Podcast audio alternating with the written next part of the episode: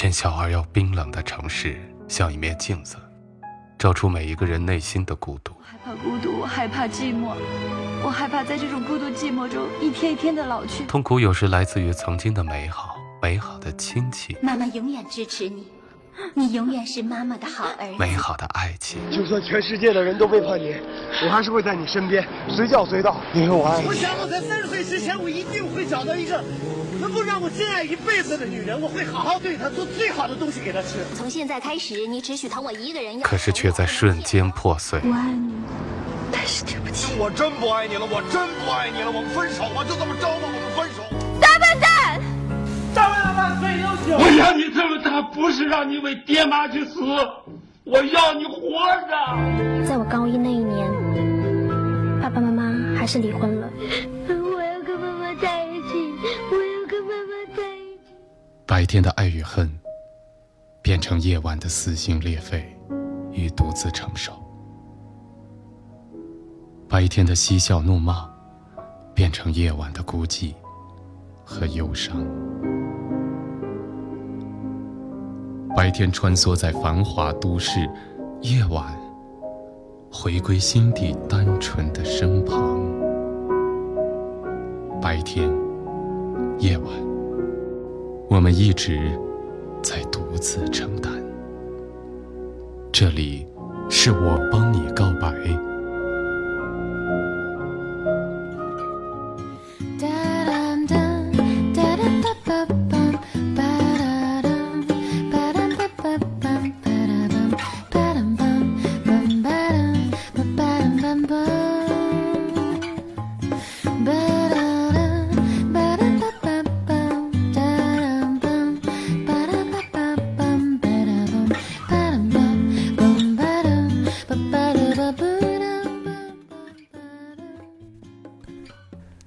远离白天的喧嚣，重新回到夜晚的宁静，说出我们心底最真实的声音。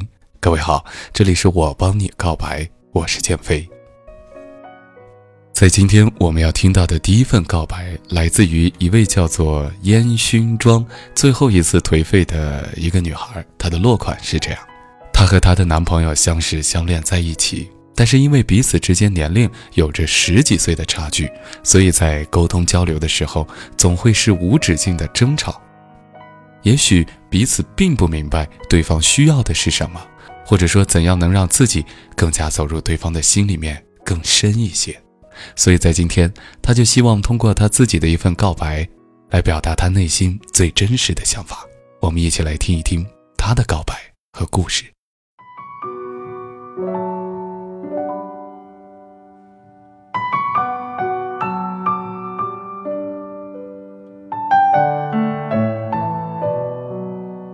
亲爱的 S H I 先生，我们在一起已经三个月了，我已经爱上你了。你爱我吗？我知道我们年龄的问题，你比我大十几岁，可是我不在意这些，我只要能和你在一起。虽然我们在一起的时候总是吵架，我为了你感觉自己已经变得不像自己了。我感觉。我很怕你生气，我真的很想和你结婚。有一次，听见你说我在你身边挺好的，那次是我们吵架过后的时候。听见这句话，我很开心。你每次用手摸我的脸的时候，我有点害羞，有点紧张，感觉心跳的好快。不知道是不是我太小气。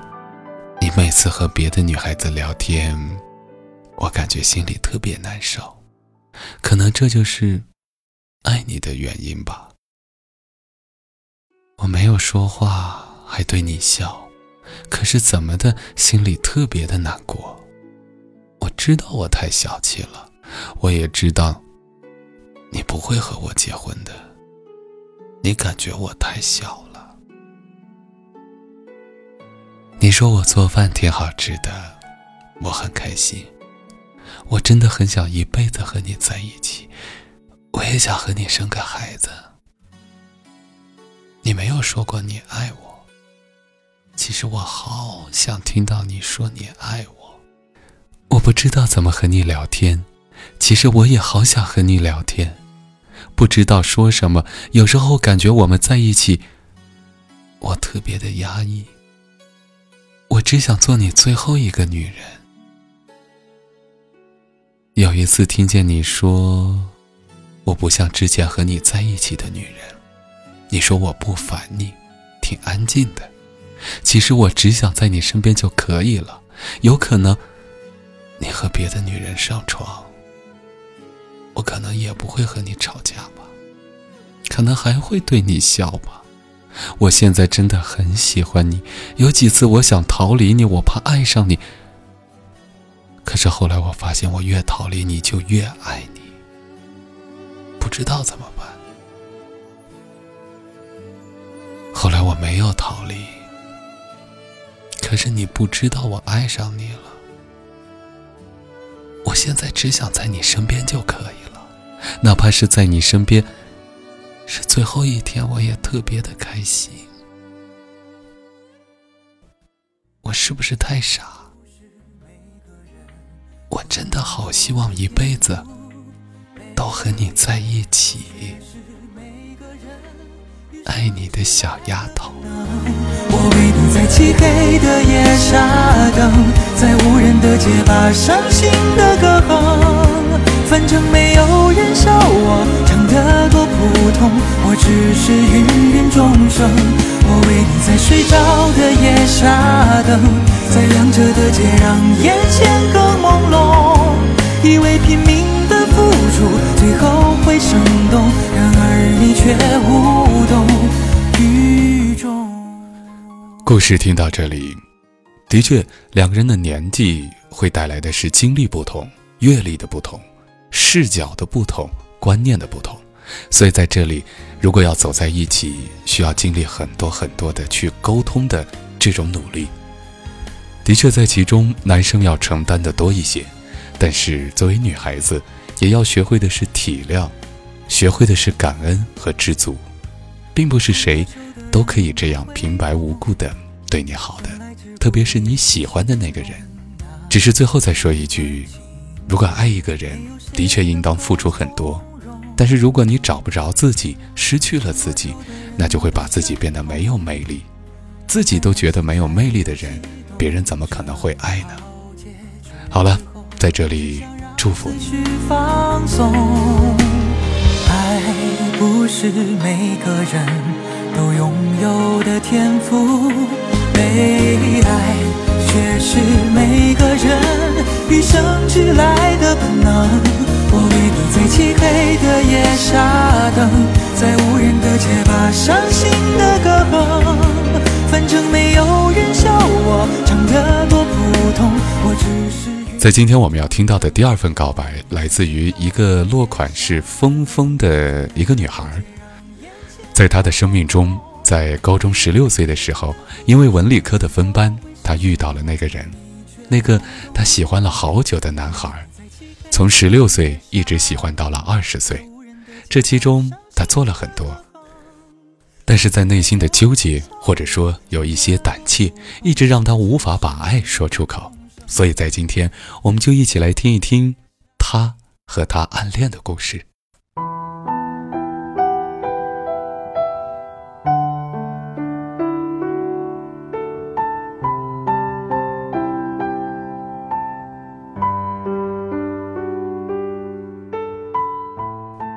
高二那年，我不顾老师的劝说，固执的选择了理科。没有想到，因为这个决定，我认识了你。那时的我更没有想到，如今我会如此的喜欢你。那年，我们十六岁。那时的你有女朋友，所以我并没有注意到你。对你最深的印象，仅仅是那条好宽好宽的运动裤，和那一头的自来卷头发。就这样，我们平淡的度过了高中时期。我们的生活并没有太多的交集。二零一四年，我们二十岁，高中毕业两年后，说起来也是缘分。我最好的朋友和你的朋友在一起了，他们出去总会带上我们。我们相处的机会也越来越多，也彼此慢慢的熟悉起来。二零一四年八月四日，我们大家约好一起去漂流。我跟你分在了同一个皮艇，那是我们第一次单独的相处。就是在那时，我喜欢上了你。之后，我开始想办法让自己更多的见到你。我知道你每晚会在广场玩轮滑，我便每天以散步路过的名义去看你。慢慢的。我发现我越来越喜欢你了。二十岁的我像个中学生一样，开始了我的暗恋。为了有更多的理由见到你，我买了双轮滑鞋，开始跟你学轮滑。暑假很快就结束了，开学后我开始了漫长的想念。十一月份的时候，听说你请假回了家。我立刻买了张火车票赶了回来，可惜因为我没有勇气，错过了与你相见。十二月初，我实在忍不住思念，便买了张去你们学校的火车票。我还骗大家说是去找闺蜜，因为我不敢承认我是去见你。那次为了去找你。我第一次通宵坐了十个多小时的火车，还因此生了病。在你们学校的时候，我多希望时间能过得慢一点，再慢一点，我可以多一些与你相处的时间。寒假的时候，我每天数着日子，期盼你回来。好不容易盼到你回来了。却又不敢与你联系。这段时间，你对我太好，好到让我误会，误会你会喜欢我。可是现实总是在告诉我，我们只是朋友。我的朋友和你的朋友都告诉我，你不喜欢我。可是只要没听到你亲口告诉我，我就会不甘心。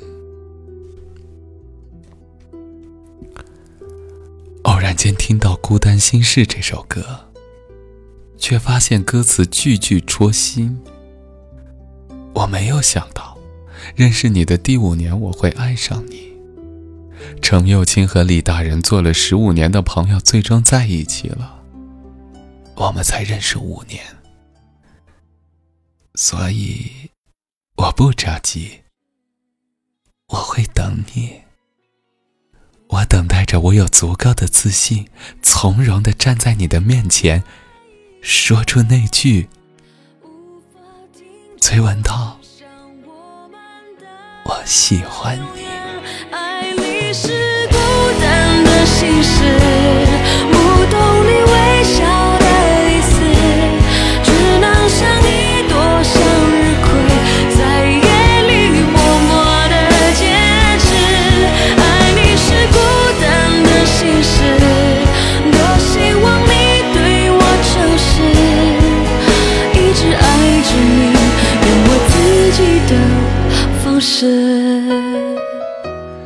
故事听到这里，应该说峰峰是一个特别能坚持的女孩。